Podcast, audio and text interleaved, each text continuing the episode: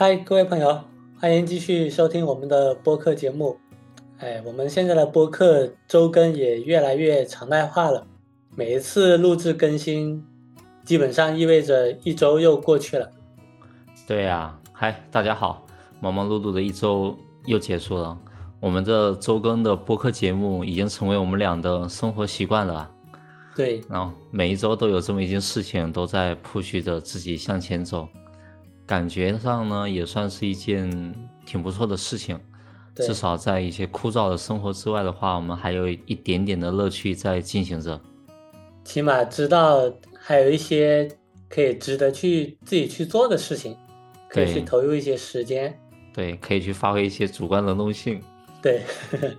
最近这段时间不是我也裸辞了嘛？然后很多大厂也都在裁员，我最近这几天尝试投了一些简历，但反馈都特别少。就我自己感觉上来说的话，呃，一方面感觉僧多粥少吧，另一方面的话，大厂裁员，那帮人的出来毕业之后，就导致整个环境竞争更激烈了。嗯，而且那帮人有大厂的。光环加持，感觉会比没有大厂光环的人更容易被那些 HR 或者说工作机会给所看到。嗯，虽然不知道是不是我的错觉，是不是因为我没有大厂光环的原因，然后导致呃机会就是求职机会会少一点。所以今天我们就来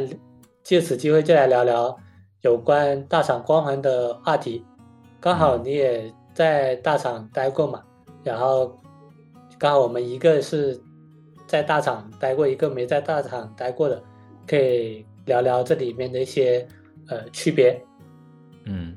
所以我最近都特别的羡慕你，因为你 没啥好羡慕的。你最近都在一些都在 gap 期嘛，我就会投来一些羡慕的眼光。对，就我还是比较羡慕不用上班、不用打工的人。哎。互相羡慕，这是，就主要可以有大把的时间，可以来安排自己每一天的生活。对，就听起来就会比较美妙。反正呢，对我来说，我每次的辞职都是比较开心的。那是的，对。但是针对你说的这个大厂，大厂出来的这些人，然后呢，导致整个就业环境会更加激烈，对整个竞争激烈。然后我觉得。呃，对于这一点的话，我想说的话，它可能并不是你的错觉，我觉得它是一个客观存在的事实。对对，虽然说现在整个大环境之下，大厂可能逐渐已经褪去了一点点的这些光芒，但是有大厂人的这些光光环的这些人，他其实还是会更加受到这些招聘方的青睐的。啊，是的，是的，就是。其实我也是有这样的一个感觉。一般来说，你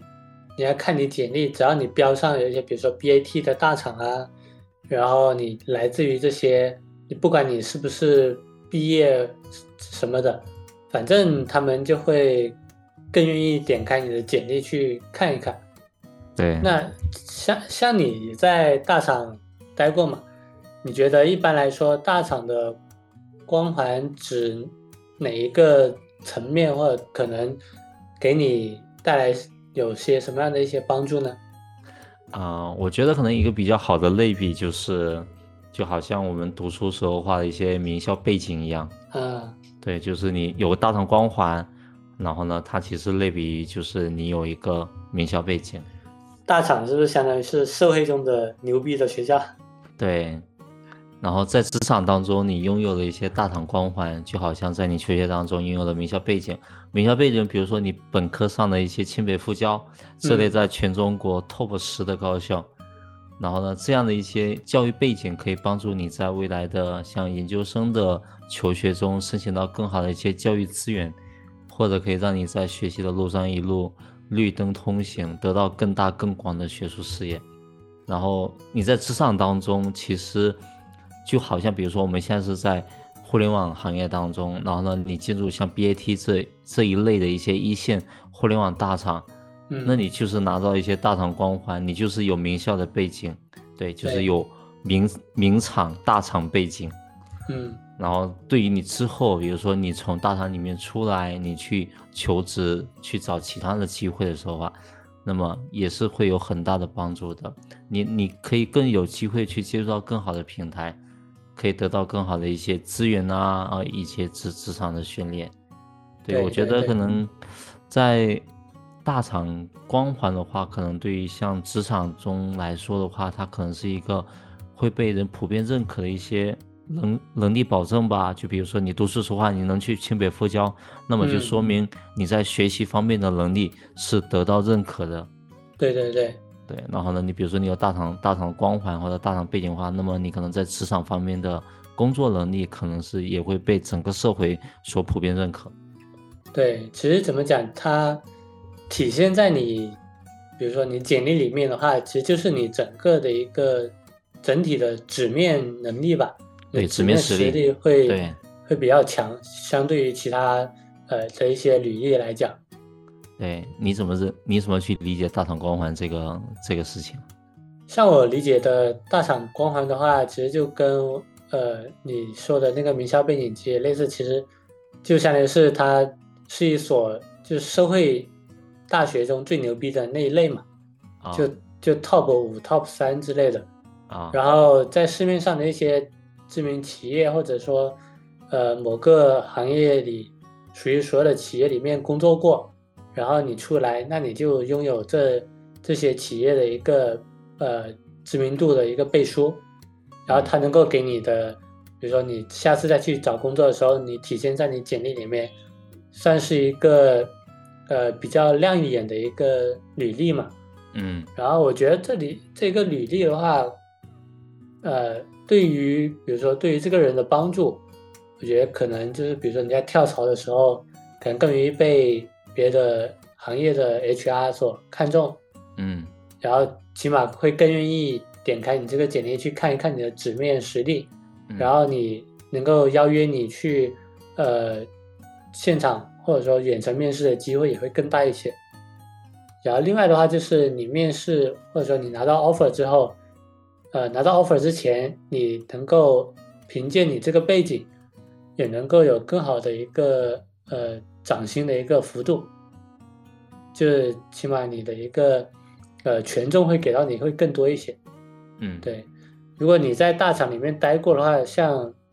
可能你待过也也会有知道嘛，就是大厂里面其实有能力的人其实是蛮多的，然后你在大厂里面混，你混久了，那你可能会有认识一些呃牛逼的人，然后也有可能拓展了你潜在的一个圈子，对你的认认知的一个圈子。我觉得对于你的社交或者说你的人脉的积累，我觉得也是一个比较好的一个呃帮助的一个方面。嗯，然后还有的话就是，如果你在大厂里面，就是比如说你在 BAT 啊，或者说你在某些行业里面数一数二的企业啊，那这里面企业所呃了解到的一些行业知识，可能会更先进一些。就比如不管是你的工作方法论也好，还是说你的呃行业薪资也好，这嗯你都可能会比较快的去了解到最前沿的一些呃行业信息，或者说一些实操经验。是，对对，我觉得这是大厂里面对于我这种可能没在大厂待过的人来讲是比较羡羡慕的一点。对，啊但也有可能大厂就比如说像你待过的，你也觉得大厂也就那样，并不会说给你带来太多的，就除了简历的纸面实力以外，可能其他也没有给你带来多少一些内容跟帮助。对，对我来说的话，因为我之前在一家大厂待过嘛，待过一段时间，不不嗯长吧，一年半左右。嗯然后对我来说，我觉得是一段比较难忘的经历。我们之前播客也提到这个事情嘛，对对，我还分 我还分享过在这个大厂的一些经历。那总总之，我觉得对我来说，就是我可以认识到大厂里面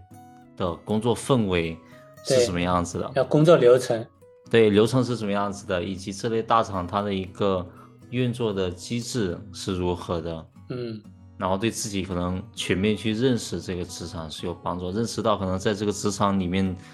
这个等于是领先者他是怎么样去的，他是怎么去运作，怎么去工作的，对，怎么去看待一些实实际的行业问题的。对，我觉得这是我我的这一段大厂大厂经历给给了我一些影响和帮助吧，我觉得。嗯嗯，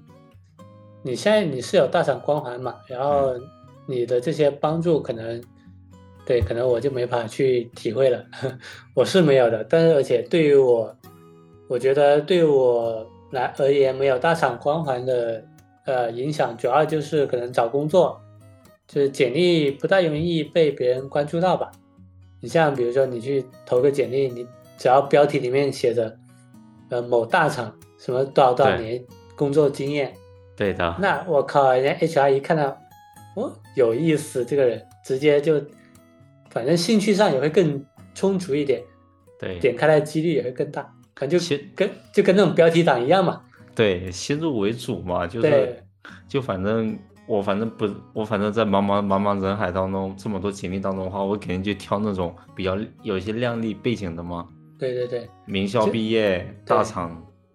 对，就不管你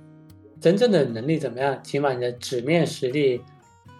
能让人有亮眼的话，你的机会也会多一分。对，总是会比对，总是会比其他人的机会肯定会多的，我觉得。对。这个大厂的履历的话，可能体现在简历里面，可能就是一个纸面上的实力嘛。嗯，那就你在大厂里面待过的呃经历来讲，你觉得呃像那些大厂光环下的那些职场人，他们能力是不是都很强？呃，就我观察来说，我觉得整体来看的话，肯定是会比小公司或者是一些中型公司会好很多的。嗯，对，因为，嗯，他其实毕竟是从茫茫人海当中选拔出来的，对那几个优胜者才进入到大厂里面去工作嘛。基本上都是那种九八五、二幺幺那种优等生。对，或者是可能从一些中中中厂、小厂里面，可能工作几年之后，可能他个人的一些工作能力，可能个人素质会好一点，那么他们可能再去投大厂的时候话，哎，那。刚好也可以得到大厂的一些青睐，那进入大厂，所以我觉得整体来说，就肯定是会比会比其他那种中小厂的会好很多。嗯，那确实。对对，我觉得这个是肯定的，但是凡事肯定不绝对嘛。对。特别是我觉得，呃，在拥有比较相对哦来说可能成熟体制的一些大公司来说的话，它其实很多的工作流程、工作机制都是比较。固化僵硬的很多，其实优秀的人啊，他可能本身是很优秀的。比如说，他可能是一些国内外一些名牌高校的本科或者是研究生毕业，那么他们肯定本身的能力也是非常强的。但是这样的人的话，他进入到大厂里面的话，他可能受限于整个环境、整个机制，他其实可能不太容易能发挥出自己的一些主观能动性或者个人的能力优势。嗯。所以他可能也不大能被别人看到吧，呃，然后这类人他被埋没的也不在少数，嗯，对。但我觉得还有另一类啊，就是会存在一些混子可以混进去大厂，特别是在前几年，比如说大厂可能疯狂招人，对，比如说他业务扩张，然后呢疯狂招人，然后呢可能刚好你可能有这方面的一些工作经历什么的，那么他可能就。降低门槛呀，然后可能你但凡比如说你有这方面经验的话，那么你可能就进去了。对对对对，或者是有些人可能实际做事不怎么行，但是可能嘴上功夫了得。对，就湖州。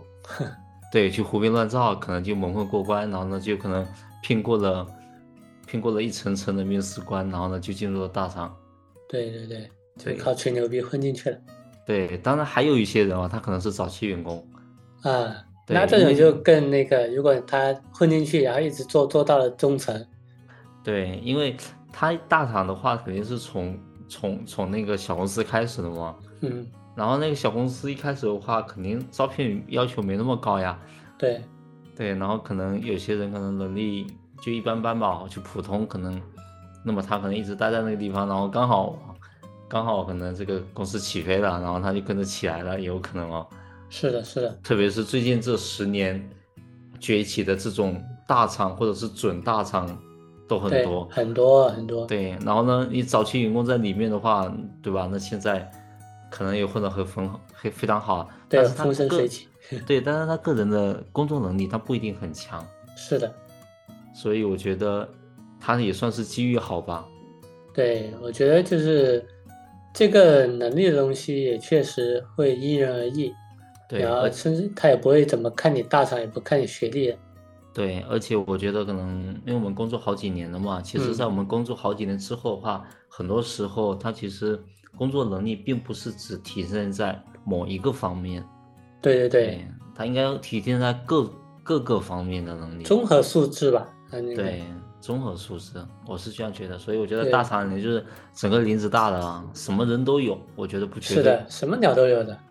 对，然后你之前不是也在一家中厂待过，然后呢，里面肯定也有很多大厂来的人嘛。那你觉得，你觉得这些大厂的人的话，他们的工作能力、职场能力什么样子？像之前我待的那个中厂，其实背景也还蛮蛮强的，腾讯也投资，有领投投资过那个中厂，啊、但是对那时候我进去其实也算机机缘巧合，刚好也是呃机遇好一点。对机遇好一点，遇上遇上了在呃飞速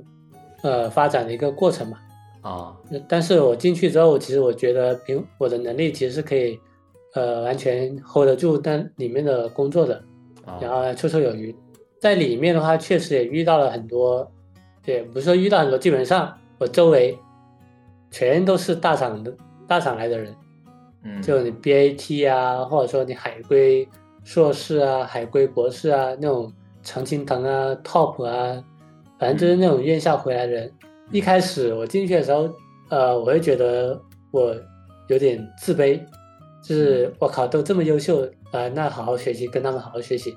好好交流，好好沟通。当初刚进去的时候是这样的想法嘛，但是后面干活中接触多了，搞着搞着，我操他妈这东西什么傻逼！我操，这他妈都能搞得出来！我操，这些人是不是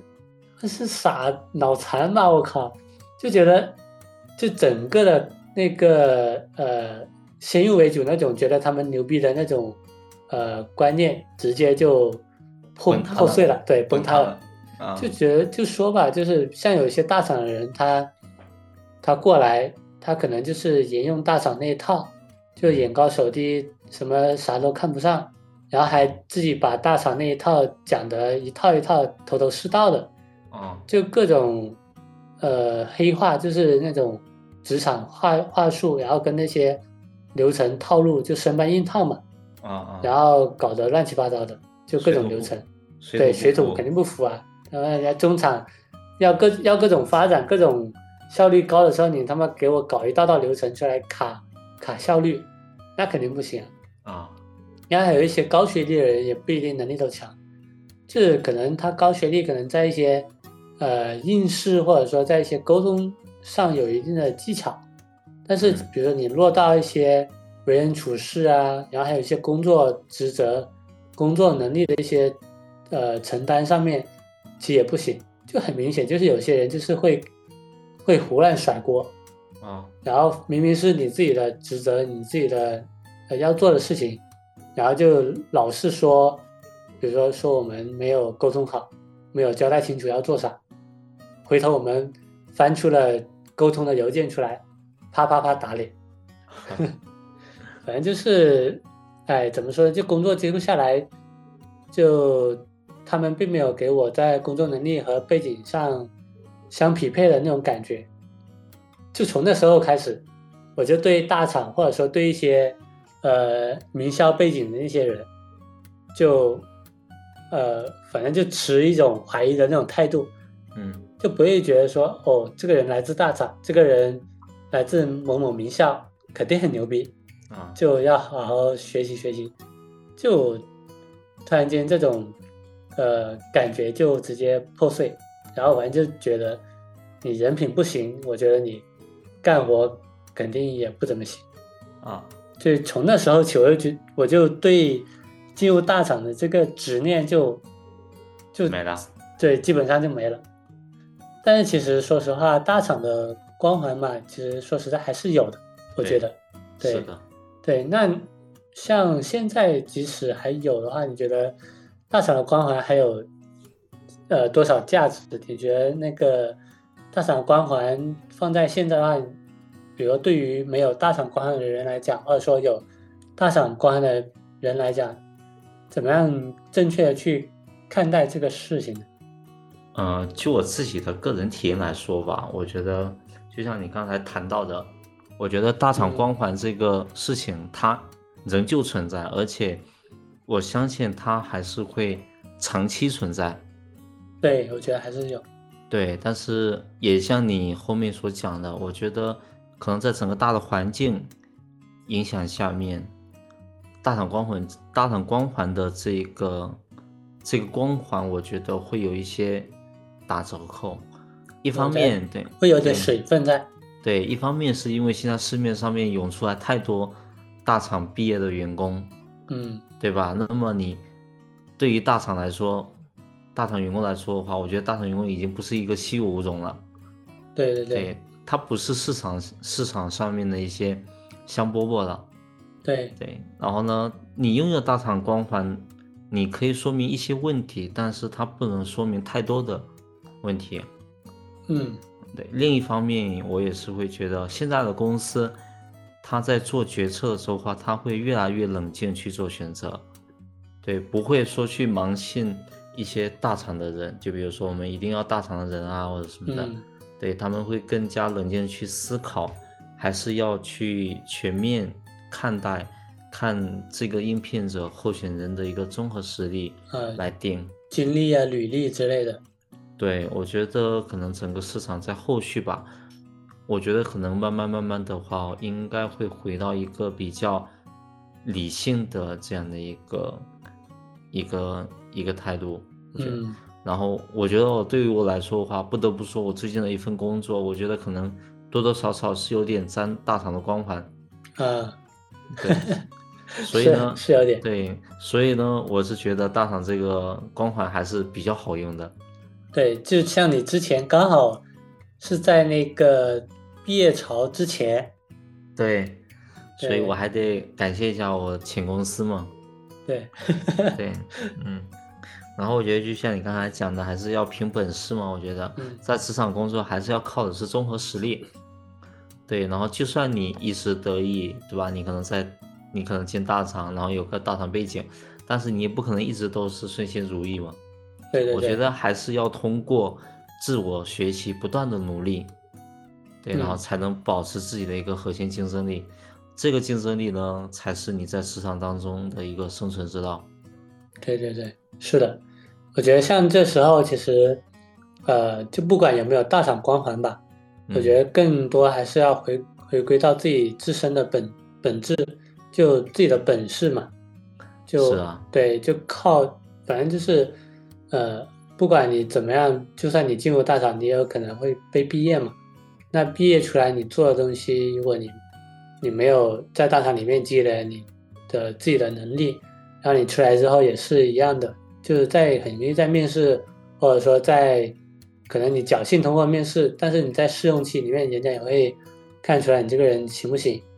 对，可能你对觉得你不行，可能也人家也不会说正式录用你。是啊，对，我觉得还是，呃，大厂光环虽然就是有会更好一点，